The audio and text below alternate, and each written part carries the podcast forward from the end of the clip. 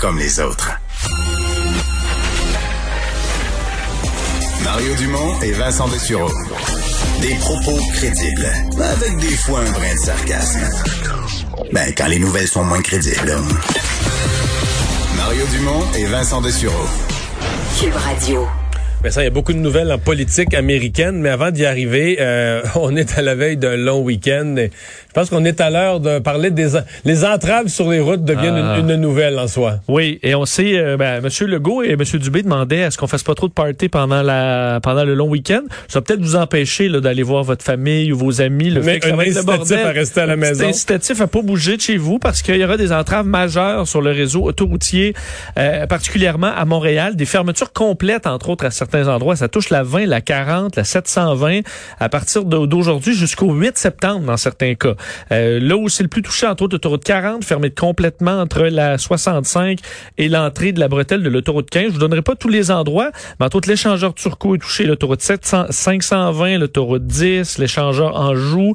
Alors, euh, vous pourrez aller sur les- le site là, du, euh, du euh, de Transport Québec, ministère des Transports, pour aller voir où ça posera problème. Mais Et soyez avisés, sur la route, il y aura des, des gros, grosses, de grosses entraves jusqu'à lundi et même dépasser Est-ce ça. que tu sais si l'entreprise Bell Hélicoptère met des annonces, achète de la publicité sur le site là, où on va voir les, pour euh, le site des entraves? Ils vont peut-être en vendre quelques-uns là, dans les euh, prochaines heures à de richissimes propriétaires montréalais.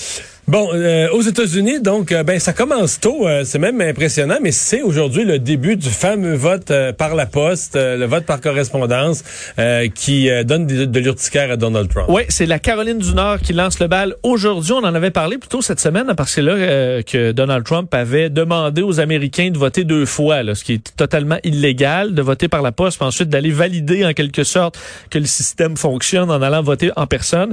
C'est interdit. Mais aujourd'hui, 600 000 bulletins euh, de vote vont être envoyés euh, en Caroline du Nord et ensuite, ben, ça va être le Wisconsin euh, dans quelques semaines. Alors, on va tranquillement s'activer. Mais là, on sent qu'on est en campagne. Mario, on avait fait la convention démocrate, la convention républicaine, mais là, c'est parti. Là. Alors, on sent de plus en plus le rythme qui se, qui se donne et avec ce son de cloche, le fait que le vote par correspondance commence. Surtout que ça devient stressant pour des, des candidats parce que là, tu dis, OK, les gens vont commencer à voter. Alors là, tu plus de chance de faire virer la campagne de bord là, avec des beaucoup de gens qui vont voter par anticipation. Alors, ce sera... euh, intéressant de, de, de voir à quel point ce sera Mais là, il y a toutes aussi. sortes, toutes sortes d'histoires là, dans les 24 dernières heures. On peut les passer. Mais il y a- il y, a une histoire qui en est pas une. Je reçois quand même beaucoup de commentaires de gens qui se demandent est-ce que bon hier Joe Biden c'est sûr qu'il était il était, euh, était avec une famille éprouvé euh, le le le l'homme a reçu euh, sept balles dans le dos euh, les gens témoignent ils sont tristes tout ça mais donc je pense qu'il prenait un ton euh, un ton ému là. Oui. mais faisant ça ça lui donnait un ton euh, avec une petite voix mon point c'est que il faut qu'il fasse attention parce qu'il a vite l'air d'un vieux monsieur affaibli. Abattu, là. Ah ouais, d'un vieux Oui. monsieur affaibli. En fait, il y a vite l'air que tu te dis, OK, est-ce qu'il se rend au 3 novembre? Dans, dans la, d'une guerre contre Trump. Puis après ça, ce qui fait quatre ans comme un président énergique qui dirige les États-Unis, qui va d'un bout à l'autre du pays, euh, visite les Et gens. dans le monde. euh, et dans- ailleurs dans le monde. avec et dans le décalage horaire. Dans l'avion euh, tout le temps. Il y en a, ils vont en Europe, puis ça leur prend trois jours sans remettre. Là, là M. Biden, il faut qu'il s'en aille euh, au G20, puis au G7, Puis en revenant de là, Osaka, il y a d'autres choses. puis Euh, une, ouais, réunion, une réunion stratégique, puis un briefing avec une décision énorme à prendre. Effectivement. Faut dire que Trump, les voyages, c'était pas son fort non plus, là. Euh, mais effectivement. D'ailleurs, euh, Trump ne sera pas rajeuni non plus si jamais il est réélu pour les quatre prochaines années. là. C'est tout à fait vrai. Il n'y a pas de candidat jeunesse là-dedans, mais c'est vrai que Joe Biden, qu'on avait très peu vu pendant l'été, hein, et ça lui avait servi, je pense. Euh, et là, on l'avait, il avait surpris avec son discours à la convention. Mais là, c'est plus scripté, là, entre autres dans bien des, bien des sorties. Puis il s'est mis, il commence à se mettre les pieds dans les plats. Ça nous rappelle Là, hier, il débarque, de l'avion, il, il débarque de l'avion, il serre une poignée de main. Premier geste qu'il pose en débarquant de l'avion, il serre une poignée de main. Après ça, juste son masque. Là. Poignée de main, les, les mains en face. Première chose. Alors tu dis... Zéro que- deux. Et même nous, on a, on a pu, on a de moins en moins le réflexe de se serrer la main, là, de, de donner un coup de coude ou euh, puis encore là, euh, de saluer de loin. Mais Joe Biden n'a pas encore ce réflexe-là. Et hier, il est allé dire, après avoir rencontré la famille d'un homme atteint par balle à sept reprises, qui est paralysé, il est allé dire, bon, je vais arrêter de vous parler de taxes, là, parce que euh, quelqu'un qui va me tirer. Bonne figure de style, bien choisie. Alors, c'est un rappel, je comprends que c'est une erreur, mais combien de fois tu tu sais, tu es en onde des heures par jour, Combien de fois dans ta carrière t'as fait des bourdes pareilles? Dis jamais ça, Vincent Dessureau, parce que c'est dans la, c'est dans la quatrième prochaine minute que ça va m'arriver. C'est bon, mais là, je, on Non, mais c'est vrai qu'on vit tous avec ça, mais Joe Biden a une réputation. d'en faire beaucoup. Ouais. Des mauvais. Mais ça, j'avoue que c'en est une solide, là. Je vais arrêter de vous parler de taxation parce que je vais me faire. ah, ah, il a dit quoi, I'll get, Ils vont, uh, ils vont, ils vont, ils vont shoot me. gonna shoot me. Et ça, c'est parce que c'est un rappel aux démocrates qui disent, OK, c'est vrai, c'est Joe Biden, notre candidat, c'est monsieur pied d'un plat. Et euh, qu'est-ce qu'il va nous faire d'ici le 3 novembre qui va nous embarrasser? Est-ce que ça peut influencer le vote, par contre? Est-ce que tu Non, votes Trump parce qu'il a dit ça? Mais ça donne Parce quand que du côté des, de euh, Trump, c'est pas tellement plus glorieux. En fait, lui prétend ne l'avoir jamais dit, mais il y a cette histoire. C'est quand même pas un magazine, euh, c'est pas un petit journal de coin de rue. là. C'est une grande revue, euh, The Atlantic, euh, qui relate quelque chose qui serait arrivé euh, donc dans un, un grand moment de la vie, de la commémoration militaire. Oui, c'était en novembre 2018. Et je me souviens de cet événement-là. Ah, moi Euh, aussi. en fait, on s'en est- on, en- on s'en était parlé. Euh, on était ouvert. Oui, oui. On commençait. Je me souviens d'avoir couvert, couvert cette histoire-là pour les 100 ans de la fin de la Première oui. Guerre mondiale. Il devait se rendre, Donald Trump, à un cimetière de soldats américains. On se souvient que ça avait été annulé.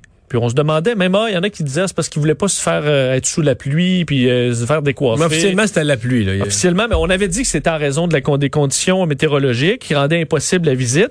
Euh, mais ce que dit The Atlantic, avec plusieurs sources, au moins des sources anonymes, là, mais eux euh, vont font, font en référence plusieurs sources, euh, il aurait plutôt euh, refusé, en fait, il se serait questionné sur l'importance d'aller dans un cimetière parce que c'est rempli de perdants. A bunch of losers, donc des losers, les soldats américains qui meurent au combat. Euh, il aurait également qualifié les 1500 soldats américains morts pendant la bataille du Bois Bello euh, de crétins.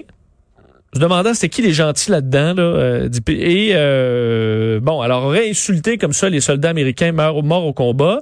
Euh, la Maison Blanche qui a démenti tout ça de façon euh, fait très vive. Donald Trump également, d'autres anciens porte-parole de Donald Trump qui ont dit qui étaient là ce journée-là et qui l'a jamais dit ça, que c'est une histoire inventée par des médias pathétiques et euh, et en panique. Par contre, faut dire que dans il y d'autres a une historique. Là. il y a une historique. Donald Trump, entre autres, dans le dossier de John McCain, euh, l'avait traité de loser, l'avait traité, avait dit les, euh, que les, les, les héros se font pas prendre. Et John McCain, on sait, s'était fait Un prendre, avait été torturé, prisonnier de guerre, en portant encore des séquelles euh, physiques à ce moment-là.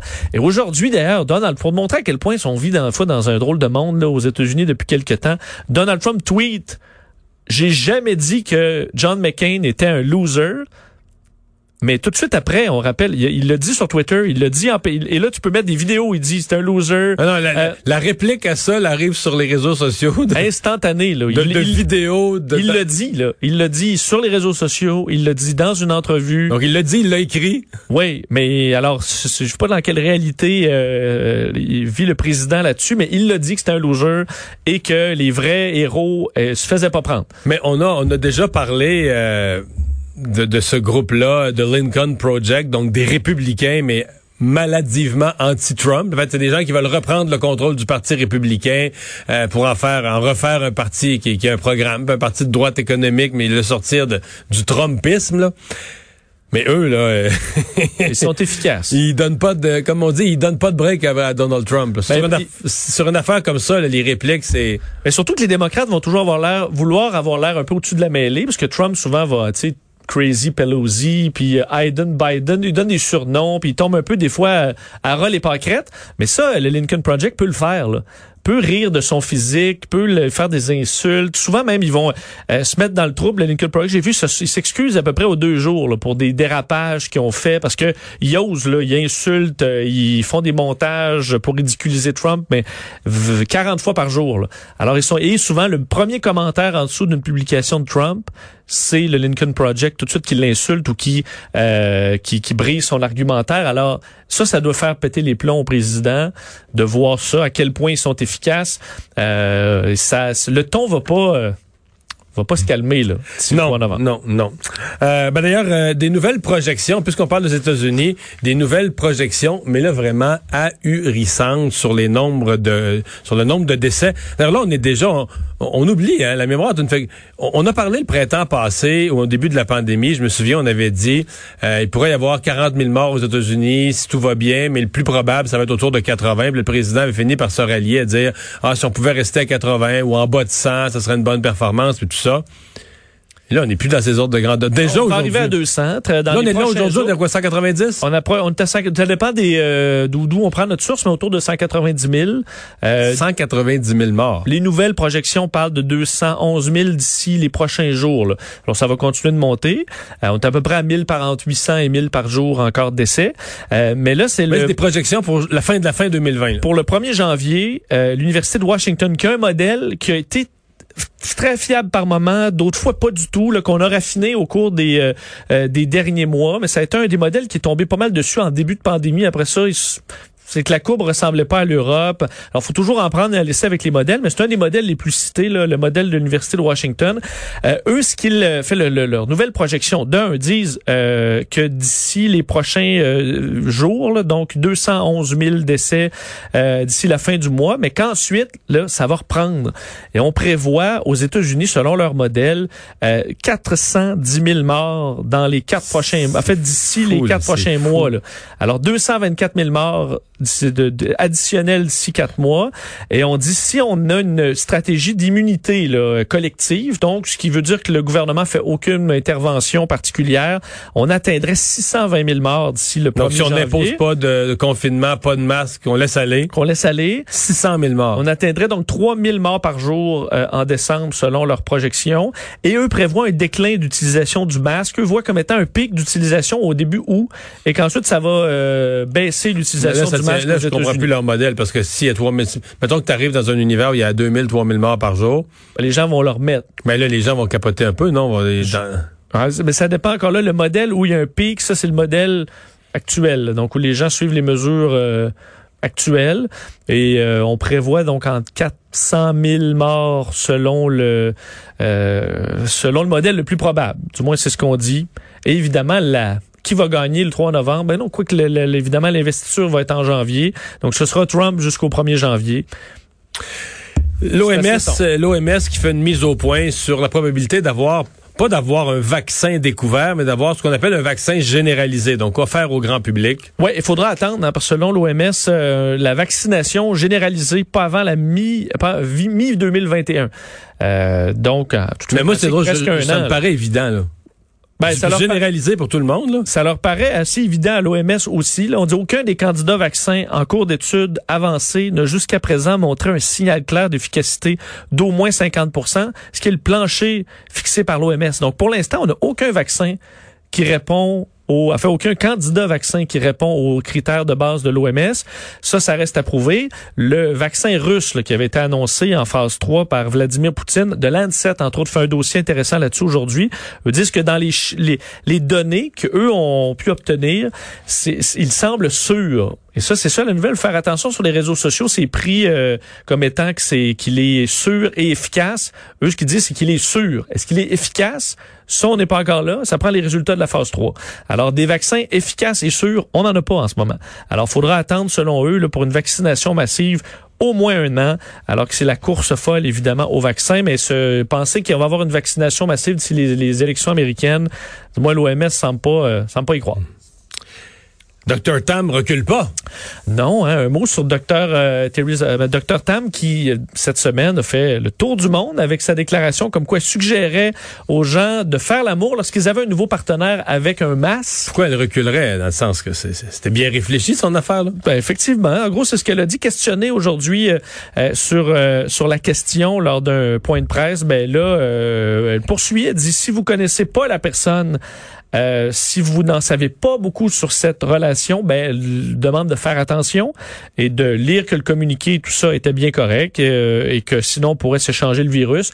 Alors recule pas, très à l'aise avec ses, ses conseils qui avaient quand même fait sourire vu qu'on bon on- On était on rendu. suggérait, entre autres, de, de, de- d'avoir des activités sexuelles où on est seul. Parce qu'il y a un mot pour ça français, la masturbation, mais elle n'avait pas utilisé ce, ce terme-là. Alors, c'est quand même ce qu'on suggère encore aujourd'hui. Peu importe si ça fait rigoler le monde, c'est la bonne chose Elle- à faire. Voilà. Mais pas entre encore là, pas avec votre femme ou votre mari, là. Non, C'est si vous avez une- ça là. C'est ça. Si vous allez sur Tinder, vous trouvez un beau jeune homme, ben, vous portez le masque, les, les deux. Ben, c'est sûr que c'était c'était à sept partenaires par semaine dans une région où il y a beaucoup de cas qui circulent. Je veux dire, ça, on s'en va dans une zone à risque là. C'est ça. Ouais.